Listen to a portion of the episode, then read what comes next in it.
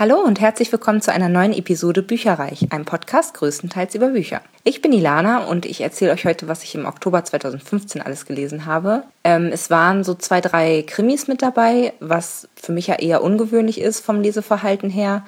Ich hatte aber so richtig Lust drauf. Ich habe immer das Gefühl, dass gerade so im Herbst ja die Stimmung dann doch so ein bisschen, also so ähnlich wie die Tage dunkler werden, wird auch die, die ähm, Stimmung dunkler und man möchte dann auch irgendwie Sachen lesen, die so ein bisschen äh, in die düstere Richtung gehen. Halloween ist übrigens auch heute. Ich nehme also diesen Podcast am 31.10. auf. Aber es ist tatsächlich äh, so gruselige Sachen, oder habe ich jedenfalls dieses Jahr nicht gelesen. Ob ich die allgemein nicht lese, naja. Genau, aber da sind ja auch einige, die dann gerade so zu Themenanlässen dann bestimmte Bücher irgendwie vorholen und die dann am liebsten lesen. Und ähm, das war bei mir diesen Monat wohl offensichtlich das äh, Genre Krimi, was mich irgendwie fasziniert hat.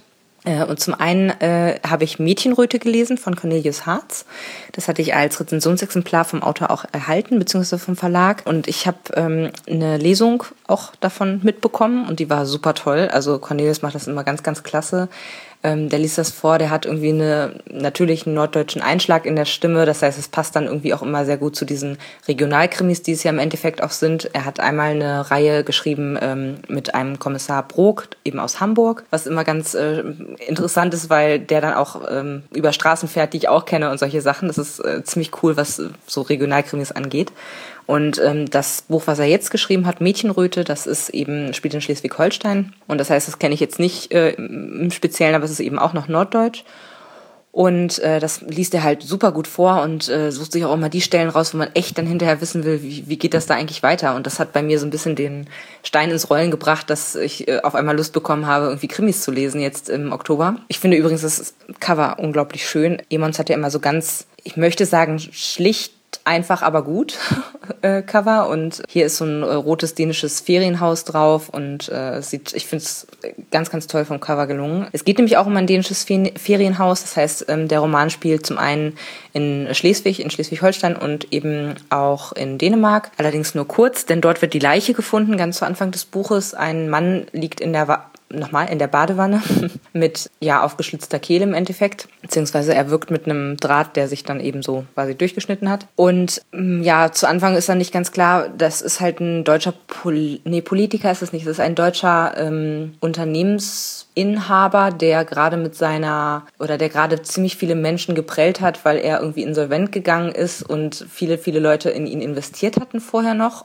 mit seiner irgendwie alternativen Windenergiefirma. Äh, und das ist natürlich super spannend. Also wer hat den jetzt umgebracht? Der ist jetzt, wie gesagt, äh, in Dänemark nur, weil er da eben Ferien gemacht hat, quasi alleine oder eine Auszeit sich gegönnt hat. Und es ist natürlich spannend, äh, wer hat ihn umgebracht. Ähm, also ein ganz klassischer Kriminalroman. Und es ist diesmal so, dass ein neues Ermittlerteam, oder das heißt also für mich ein neues sozusagen Ermittlerteam, ähm, das Ganze aufrollt. Und äh, die sind, wie gesagt, basiert in Schleswig und äh, toll gemacht, auch wie die dann auch wieder persönliche Probleme haben, was ja meistens der Fall ist in, in solchen Krimis, die aber jetzt nicht, also manchmal finde ich, dass es zu stark an den Haaren herbeigezogen ist, was die jetzt dass sie auf Teufel komm raus irgendwelche Probleme haben müssen. Das fand ich hier super gelöst irgendwie, weil es war alles sehr glaubhaft. Der Fall war mega spannend. Es wird immer zwischen verschiedenen äh, Szenarien oder Leuten sozusagen hin und her geswitcht. Das heißt, man hat halt ständig irgendwie das Gefühl, oh cool, jetzt geht's da an der Stelle weiter, jetzt erfahre ich hier noch mal ein kleines bisschen und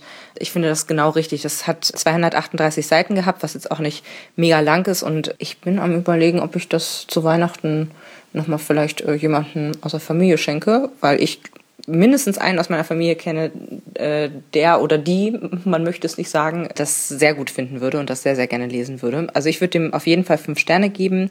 Ich fand es richtig toll, ich habe mitgefiebert. Es war witzig, weil dann noch die dänischen Ermittler irgendwie ganz kurz mit am Rande, also zumindest mit dem Roman auftauchen und es da tolle Schlagabtäusche gibt und zwischen dieser spröden, sage ich jetzt mal, norddeutschen Art und der herzlichen äh, Du-Mentalität aus äh, Dänemark, das war schon auch ganz witzig, also so mal, äh, um das gegenüberzustellen irgendwie. Also es war, hat mir sehr, sehr gut gefallen und ja, fünf Sterne, super, mehr davon. Dann habe ich ein Krimini gelesen. Das ist ähm, ja ein, ein ganz kleines Buch, was ich sag mal ungefähr Reklamheftformat hat, allerdings rot ist und nicht gelb. Ähm, und es ist von Arndt Rüstkamp und Jörg Stanko. Das sind die beiden Autoren, die hier die ersten Geschichten reingeschrieben haben. Das ist halt so eine Art Kurzgeschichten oder Krimi-Kurzgeschichten-Sammelband. Ähm, das heißt, die kommen alle drei Monate neu raus, also viermal im Jahr. Das sind halt Regionalkrimis. Das erste, was ich jetzt hier bekommen habe, und das habe ich auch vom Autor äh, zur Verfügung gestellt bekommen, ist eben ein Krimini für Ruhr, also Ruhrgebiet. Und da sind halt zwei Geschichten drin, eine eben vom Arndt Röskamp und eine vom Jörg Stanko. Und äh, das eine heißt Alles Bio und das andere heißt Der Dahlienmörder. Und es geht halt wirklich um regionale Krimis, kleine Kurzgeschichten. Ich glaube, der Hintergedanke an der ganzen äh, Sache ist, also es ist insgesamt 72 Seiten lang, äh, durch zwei Geschichten dann entsprechend und lässt sich also super schnell weglesen, ist total süß gemacht gewesen. Der Hintergrund ist, glaube ich, dass man einfach, wenn man kurz mal Zeit hat, weil, also ich meine, ich habe das innerhalb von weiß ich nicht, halbe Stunde, Stunde sowas ungefähr durchgehabt, logischerweise. Es ist jetzt nicht so umfangreich gewesen und auch ein kleines Format. Und ich glaube, der Hintergrundgedanke bei dem Ganzen ist, dass man eben das an Bushaltestellen oder wenn man irgendwo in der Warteschlange steht, so nach dem Motto, dass man das eben dann da lesen kann. Ähm, und es ist so ein bisschen wie bei einem Comic. Man kann das also äh, abonnieren quasi und kriegt das dann auch zugeschickt von den Autoren. Das gibt es auch eine ähm, Webseite, die heißt krimini.de mit Doppel-M also Krim-Mini. Und äh, mir hat es sehr gut gefallen. Ich fand es sehr unterhaltsam. Ich glaube, das ist auch sehr gut für Situationen, wo man entweder gerade eine Leseflaute hat und sich irgendwie mit was Kurzem ablenken möchte. Oder wenn man ganz, ganz wenig Zeit immer nur hat, aber irgendwie trotzdem ganz nette Geschichten lesen möchte. Oder, oder, oder. Also für alle, die es kurz und knackig mögen, ist das, glaube ich, genau das Richtige. Also mir hat es gut gefallen. Ich würde dem Ganzen vier Sterne geben und freue mich auf das nächste. Dann noch ein Krimi, beziehungsweise ich weiß, ja doch, ja, doch, es ist ein Krimi. Ich war mal wieder am Überlegen wegen Thriller und Krimi. Man weiß es ja immer nicht so richtig, aber ich glaube, ich würde das als Krimi einschätzen. Und zwar ähm, habe ich von Siegfried Langer, ist schon ewig her, es tut mir auch total leid, dass es so lange gedauert hat, bis ich äh, dazu gekommen bin, es zu lesen. Umso mehr, weil es mir sehr, sehr gut gefallen hat. Ich würde dem echt fünf Sterne geben. Also nochmal, ich habe von Siegfried Langer sein neues Buch Vergelte zugeschickt bekommen als E-Book und äh, habe das jetzt ja, wie das mit der Wunder der Technik immer so ist, äh, ist gerade wenn man es von Amazon äh, oder bei Amazon es veröffentlicht ist sozusagen, kann man das ja wirklich nur über diese Amazon-App äh, an durchlesen. Das heißt, auf meinem Kobo E-Reader äh, ging das leider nicht abzuspielen. Ich finde sowas immer, diese politischen, da kann jetzt keiner was für, aber diese politischen Hintergründe, dass man da eben bestimmte Formate auf bestimmten Geräten dann nicht lesen kann, immer ein bisschen ärgerlich. Aber macht nichts. Ich habe das dann auf dem iPhone und dem iPad ganz gut gelesen bekommen und ähm, das hat 290 Seiten. Und es ist der zweite Band aus einer Reihe, wo ich den ersten Band auch schon ähm, gelesen hatte. Und zwar um einen Kommissar, der heißt Niklas Steg und eine Privatdetektivin, die heißt Sabrina Lampe. Und äh, großartig. Ich ähm, mag die beiden Ermittler, so nenne ich sie jetzt einfach mal, äh, die da im, Mittelpunkt stehen, total gerne. Der Niklas Steg ist halt jemand, der frisch geschieden ist und jetzt bei seinen Eltern äh, wieder eingezogen ist. Seine Mutter hat auch Alzheimer, das heißt, das sind sozusagen so die privaten Probleme, die er hat. Und es ist wirklich, also mm, ich finde es ich finde es gut, dass das mit aufgegriffen ist, weil das natürlich auch ähm, ja Probleme thematisiert, die auf relativ viele Leute irgendwie zutreffen oder zukommen, sich einfach um die Eltern kümmern zu müssen. Und das fand ich oder finde ich ein wichtiges Thema. Finde ich gut, dass das mit dabei ist. Und er ist eben dann der Kriminalhauptkommissar, der also wieder von München, glaube ich, nach Berlin zurückkommt ähm, und dort eben dann ermittelt, tolle Fälle bekommt, ist ja klar. Und die Sabrina Lampe ist eine alleinerziehende Mutter, die ähm, also auch ganz witzig, die eine pubertierende Tochter hat und die Tochter ähm, hat wiederum ein oder ist mit einem Jungen zusammen auch schon relativ lange, der halt so voll Öko ist. Also es ist total witzig, was die beiden dann immer, auf welche Ideen die eigentlich äh, gemeinsam kommen, was man alles so äh, zu tun hat oder eben nicht zu tun hat und so weiter und so fort. Und ja, also das ist alles, die beiden äh, gefallen mir sehr, sehr gut. Die haben alle so ihre kleinen Problemchen, aber insgesamt ist das äh, in Ordnung. Und ähm, so diese, in diesem Band äh, bandeln die auch so langsam miteinander an. Ich weiß noch nicht so genau, wie ich das finde, weil ich habe so ein bisschen das Gefühl, so ganz zueinander passen. Also das, da muss noch ein bisschen was kommen, weil das sind echt Charaktere, also wirklich auch. Und da bin ich mal gespannt, wie sich ob und wie sich das zusammenfügt. Aber in jedem Fall, ähm, der Fall ist diesmal auch ziemlich cool gewesen, hat mir sogar noch besser gefallen als der erste Fall, muss ich sagen. Und zwar geht es um eine Frau, die zur Serienmörderin wird und die immer äh, mit dem Blut der Opfer, der männlichen Opfer, an die Wand schreibt, irgendwie wer Wind sieht. Nee, Sturmernte, andersrum. Genau, Sturmernte schreibt sie an die Wand und da gibt's irgendwie so ein Bibelzitat, so nach dem Motto, ne, wo auch das äh, Sprichwort halt herkommt, wer Wind sät, wird Sturm ernten. Also ein Racheakt im Endeffekt und ähm, sie, also die ist auch relativ unbekümmert, die hinterlässt da auch irgendwie Fingerabdrücke und alles mögliche an DNA-Proben. Sie ist aber nicht auffindbar, also sie hat bis zu diesem Zeitpunkt, wo sie dann eben richtig loslegt, noch keine äh, Straftat begangen. Und ja, es werden eben nur Männer umgebracht und ich will jetzt nicht zu viel verraten. Also ich, ich kann jetzt dazu gar nicht mehr großartig so viel sagen, weil es wirklich sonst zu viel verraten würde. Aber es ist auf jeden Fall sehr, sehr spannend und es hat äh, einen Grund und einen Hintergrund, warum diese Frau das tut. Den zu entwirren ist Teil des Spaßes, deswegen sage ich da jetzt nicht mehr viel zu. Einfach mal lesen ist super und hat mir persönlich sogar noch mehr Spaß gemacht als beim ersten Teil, obwohl der auch schon super war. So, und jetzt kommen wir zu den Hörbüchern. Da geht's auch weiter mit einem Krimi ist es diesmal nicht, aber es geht auch in eine ähnliche Richtung, nämlich in ja, ein Rätselroman, möchte ich fast äh, sagen. Deadline von Renee Knight ist vom Hörverlag mir zugeschickt worden, hat siebeneinhalb Stunden gedauert und wird halt abwechselnd gelesen von Claudia Michelsen, Michael Mendel und Gabriele Blum. Die kommt allerdings nur ähm, ganz am Rande vor, sage ich jetzt mal, also nicht so häufig. Super geil gelesen. Also die haben das wirklich, die Stimmen perfekt ausgewählt. Also passte zum Alter, passte zur Situation und das ist so ein ganz, also ich sag mal, ein, ein leiser Thriller. äh, steht auch extra drauf, psychologischer Spannungsroman, äh, was ich erst relativ spät gesehen habe. Es ist halt kein klassischer Thriller, sondern es ist wirklich was Besonderes. Es geht, es geht so ein bisschen um, na, wie erzähle ich das am besten? Es geht grundsätzlich erstmal darum, dass eine Frau, die mit beiden Beinen fest im Leben steht, Dokumentarfilmerin ist, verheiratet, hat einen fast erwachsenen Sohn, der hm, hat es jetzt nicht ganz so geschafft, wie sie sich das vielleicht gewünscht hätte, aber er ist auch okay. Und äh, die bekommt auf einmal ein Buch zugeschickt, wo ein ganz einschneidendes Erlebnis geschildert wird, was sie ihrem Mann beispielsweise nie erzählt hat, was also wirklich ein jahrelanges Geheimnis ist, was sie vor ihrem Mann versteckt gehalten hat. Es geht um einen Spanienurlaub, wo der Mann schon ein bisschen früher abreisen musste, weil er irgendwie, weiß nicht, beruflich irgendwas noch hatte. Und in den ein, zwei Tagen, die die Frau eben noch länger geblieben ist als der Mann im Urlaub mit ihrem kleinen Sohn, ist etwas ganz, ganz fürchterliches passiert und der Sohn wäre beinahe gestorben.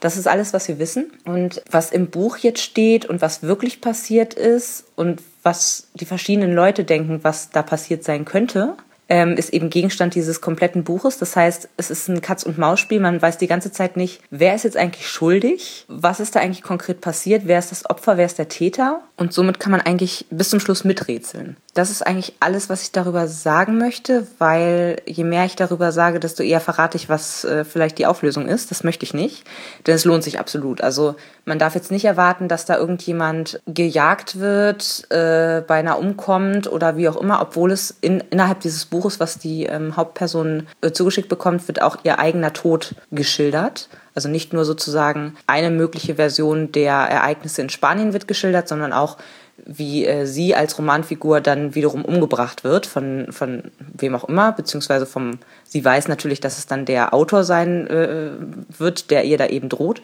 Aber es ist jetzt nie so, dass man die ganze Zeit denkt, so, oh Gott, gleich wird ihr irgendwie, weiß ich nicht, gleich wird sie jemand umpusten. Das passiert nicht, aber ähm, es ist halt so ein Rätsel mit, was, was ist wirklich passiert. Was muss das für ein schlimmes, schlimmes Geheimnis sein, dass sie das, ich sag mal, 15 Jahre lang äh, für sich behält und niemandem erzählt. Ja, und das ist schon ganz äh, spannend gemacht so. Also ich würde ihm auf jeden Fall vier Sterne geben, weil ich mich sehr gut unterhalten gefühlt habe und äh, es ziemlich, ziemlich cool ist und vor allen Dingen, weil ich das Gefühl habe, dass es ein sehr ungewöhnliches Buch ist, beziehungsweise wahrscheinlich auch die Genregrenzen irgendwie komplett sprengt. Also wirklich mal was, ja, etwas ist, was, was so, was Einzigartiges ist eigentlich was es so sonst nicht gibt. Ich habe auch mal einen kleinen Ausschnitt für euch dabei, damit ihr euch da ein Bild von machen könnt.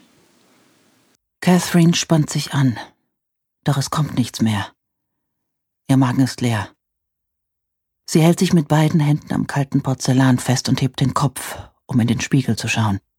Das Gesicht, das ihr entgegenblickt, ist nicht das, mit dem sie zu Bett gegangen ist. Sie hat dieses Gesicht schon einmal gesehen, und sie hatte gehofft, es nie wiedersehen zu müssen. Eingehend betrachtet sie sich in diesem neuen harten Licht und befeuchtet einen Waschlappen, mit dem sie sich den Mund abwischt. Dann drückt sie ihn sich auf die Augen, als ob sie damit die Angst darin auslöschen könnte.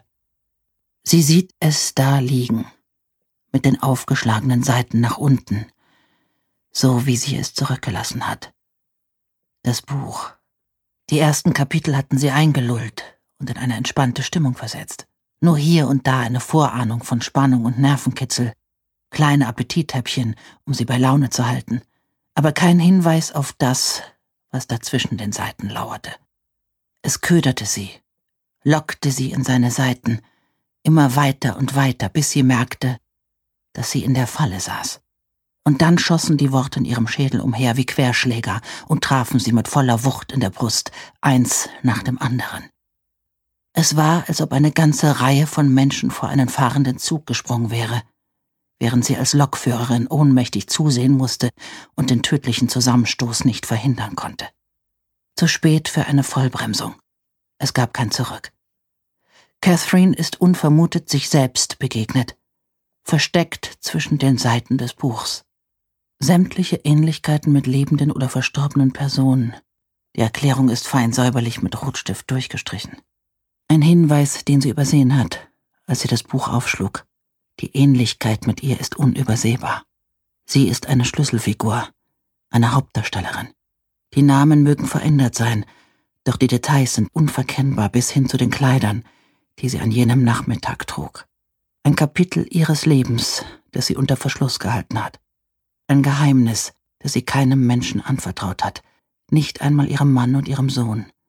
Dann habe ich noch ein kleines Bonbon für euch. Und zwar ähm, kennt ihr das bestimmt, Vor dem Fest heißt das Buch ist von Sascha Stanisic. Ich hoffe, ich habe das richtig ausgesprochen, wahrscheinlich nicht. Das hat 2014 den Preis der Leipziger Buchmesse gewonnen, ist deswegen wahrscheinlich vielen schon ein Begriff. Und äh, der Hörverlag hat das nicht nur als ähm, Originallesung, sage ich jetzt mal, rausgebracht. Das dauert irgendwie achteinhalb Stunden äh, und ist vom Autor auch gelesen, was ich auch ziemlich cool finde. Ähm, nein, der Hörverlag hat jetzt auch noch eine Kurzversion quasi rausgebracht, ein Hörspiel. Und das habe ich zugeschickt bekommen, fand ich richtig toll. Es ist, dauert eine Stunde. Das heißt, es ist also natürlich natürlich krass gekürzt, keine Frage, aber es sind coole Soundeffekte drin und ähm, es sind ganz, ganz viele Schauspieler bis in die Nebenrollen echt gut besetzt. Also wir haben hier irgendwie einen Erzähler, der ist Markus Meyer, dann haben wir ähm, Marco Hose, oder nee, nicht Marco, sondern Marc Hosemann, der hat zum Beispiel einen Nebenauftritt gehabt ähm, in, in der echten Welt, sage ich jetzt mal, in Zweiohrküken.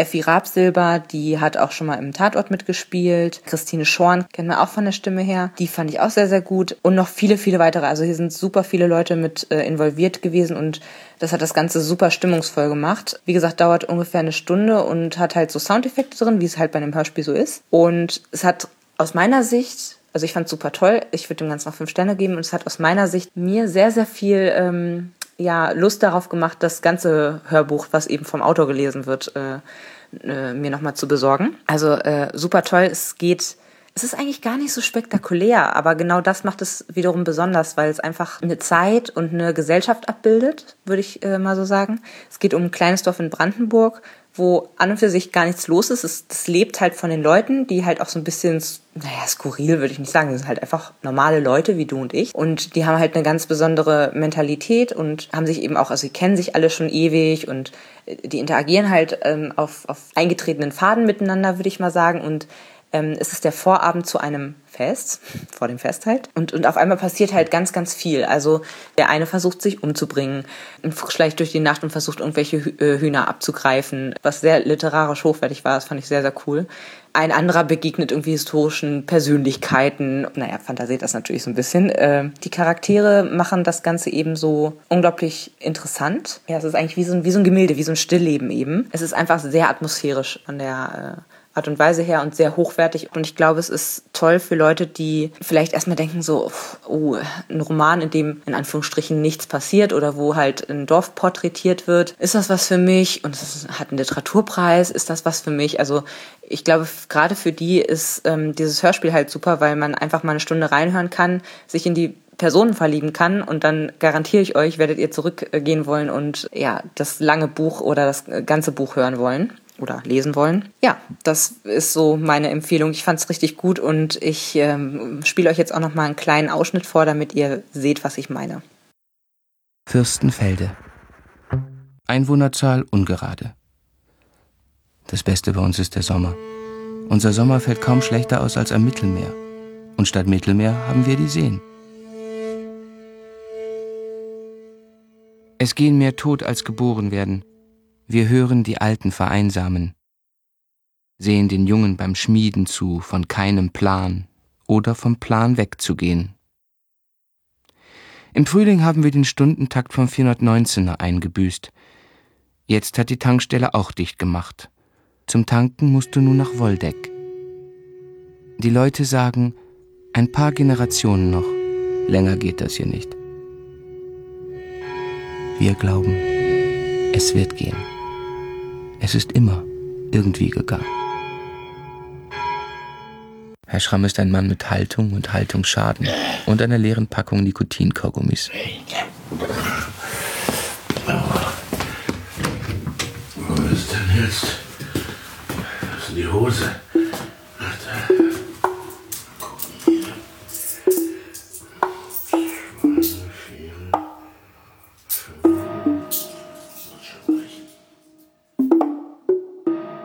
Schramm sitzt erstmal ein bisschen in seinem Golf und denkt nach. Ich habe ja viel von dem, was ich heute bereue, aus eigenem Antrieb gemacht. Das, worin ich gut war, war Druck. Aushalten und ausüben. In seinem Handschuhfach liegt eine Pistole. Er fährt los. Vielleicht zum Zigarettenautomaten. Vielleicht zur verlassenen Flugabwehr-Raketenabteilung 123 Wegnitz, wo er 17 Jahre stationiert war. Kippen oder Kopfschuss? Er hat sich noch nicht entschieden. Und ein letztes Hörbuch, was ich gehört habe, heißt Wie Monde so silbern von Marissa Meyer. Äh, ich weiß nicht, ob ihr die Bücher kennt vom Cover her. Ich finde die so schön vom Cover. Ich kenne auch keinen, der nicht sagt irgendwie, oh, die sind aber schön. Und vom Ansatz her sind die auch mega geil. Und zwar werden Märchen mit Science-Fiction-Elementen verknüpft, was obercool ist. Das, was ich jetzt gelesen habe, ist das erste Buch aus einer Reihe, was momentan, soweit ich weiß, drei ähm, Teile hat. Ich bin mir aber nicht sicher, ob das nicht noch erweitert wird, also ob das wirklich dann, war das wirklich alles? ob das wirklich dann alles ist. Wie Monde so silbern ist eine Neuerzählung von Aschenputtel und ein Stück weit auch von ähm, Schneewittchen in Ansätzen, aber mit Science-Fiction-Elementen, wie ich schon gesagt habe. Das heißt, es geht um Cinder, die eben nicht nur bei ihrer Stiefmutter und ihren zwei Stiefschwestern wohnt und irgendwie für die arbeiten gehen muss. Nein, sie ist auch ein Cyborg. Und da fängt es an, richtig spaßig zu werden. Also ähm, mir hat das sehr, sehr gut gefallen. Ich würde dem auch fünf Sterne geben. Elf Stunden war das Hörbuch lang, was nicht kurz ist. Aber ähm, es hat mir wunderbar gefallen. Es ist gelesen von Vanida Karun. Die kannte ich persönlich vorher noch nicht und habe bisher noch kein Hörbuch mit ihr gehört. Ist aber, oder sie scheint auf jeden Fall so eine Art Stammsprecherin zu sein für die ähm, Hörbücher von Samantha Young und einige von Sabine Kornbichler hat sie auch gelesen. Das sind so Krimis, glaube ich, eher. Von beiden Autorinnen habe ich ebenfalls noch nichts gelesen, deswegen kann ich dazu jetzt nichts sagen. Ich kann nur sagen, dass sie in diesem Hörbuch hat sie das aus meiner Sicht unglaublich gut gemacht. Sie hat nämlich, wie viele das nicht machen, wirklich ihre Stimme verstellt, dass man auch wirklich unterschiedliche Leute direkt am, am Tonfall und an der Sprechweise erkennen konnte. Hat sie super gut gemacht. Und ich fand auch die Stimme an und für sich war sehr gut passend zu der äh, Hauptdarstellerin, wollte ich gerade sagen, zu, zur Protagonistin. Also ich möchte dazu eigentlich gar nicht viel sagen. Wer nicht, wer nicht davon eingecasht ist sozusagen, dass es um Erd- und Mondbewohner geht und äh, es gibt Raumschiffe und äh, Cyborgs und trotzdem sind da diese Märchen Märchenelemente mit drin. Ähm, ich finde das schon ganz lustig, weil man sieht auch dadurch, dass Märchen ja doch sehr zeitlos eigentlich sind. Also ähm, diese, diese Konflikte und diese Probleme, die tauchen halt immer, also egal welches Jahr eigentlich ist, tauchen die halt immer wieder auf. Und es war sehr, sehr spannend geschrieben. Es geht um die, also es ist nicht nur ein reines Märchen natürlich, es geht noch um eine Seuche, die grasiert und die bekämpft werden muss. Es geht um äh, mehr oder weniger interplanetare Flüchtlinge und äh, es geht um Gedankenmanipulation und, und, und. Also da sind ganz, ganz viele tolle Elemente drin, die mir richtig Spaß gemacht haben beim Lesen und eigentlich möchte ich super gerne die äh, zwei Folgebände, die es bisher schon gibt, ähm, als Hörbuch noch nachschieben. Mal gucken, ob ich das schaffe, weil ich habe mit Erschrecken festgestellt, wie alle anderen ähm, sicherlich schon wissen, dass ja bald November ist und dann ist ja schon Dezember und dann ist das Jahr auch schon um. Und da wir ja eine Jahreschallenge haben mit 100 Bingo-Feldern, wo also je ja, Feld sozusagen ein Buch eingetragen werden kann, da hatte ich mir eigentlich vorgenommen, acht Reihen dieses Jahr zu füllen, aber ich bin irgendwie erst bei 53 gelesenen Büchern, also erst bei 53 gelesenen Büchern dieses Jahr, bin sehr, sehr hinter dem zurückgeblieben, was ich mir gedacht habe, was ich vielleicht zu lesen schaffe. Und ich sehe meine Fälle davon schwimmen ja, ich glaube, das wird alles nichts, dass ich hier alles äh, noch schaffe, was ich vorhabe. Es muss ja auch zu den Feldern passen, ne? Das ist ja das Problem an der ganzen Sache. Aber ja, ich bin mal gespannt. Ich werde die auf jeden Fall sehr zeitnah lesen. Wenn es jetzt nicht November oder Dezember wird, dann zumindest nächstes Jahr. Und damit verabschiede ich mich erstmal für Oktober von euch. Ich hoffe, ihr habt auch was Tolles gelesen im Oktober. Vielleicht schreibt ihr mir das einfach mal auf die Facebook-Seite, die Podcast Bücherreich hat. Und zwar ist das, wenn ich mich nicht ganz irre, äh, facebook.de slash podcast unterstrich Buicherreich mit UE. Ansonsten einfach mal eingeben bei Facebook Podcast Bücherreich, dann werdet ihr das schon finden. Ich würde mich total freuen, wenn ihr mir Feedback gebt und ähm, wir hören uns spätestens nächsten Monat, wenn ich ähm, erzähle, was ich im November alles gelesen habe. Tschüss! Informationen zu allen Büchern, über die ich heute gesprochen habe, findet ihr auf meiner Website www.bücherreich.net mit UE. Ihr könnt dort oder auf Facebook unter www.facebook.de slash podcastbuicherreich in einem Wort durch mit mir in Kontakt treten. Meine E-Mail-Adresse lautet buicherreich at gmail.com. Wenn ihr diesen Podcast über iTunes abonniert habt, würde ich mich riesig freuen, wenn ihr mir eine 5-Sterne-Bewertung hinterlasst. Dies ist ein privater Buch-Podcast, in dem ich nur meine eigene private Meinung wiedergebe. Wenn mir ein Buch oder Hörbuch kostenlos zur Verfügung gestellt wird, kennzeichne ich es entsprechend auf meiner Website.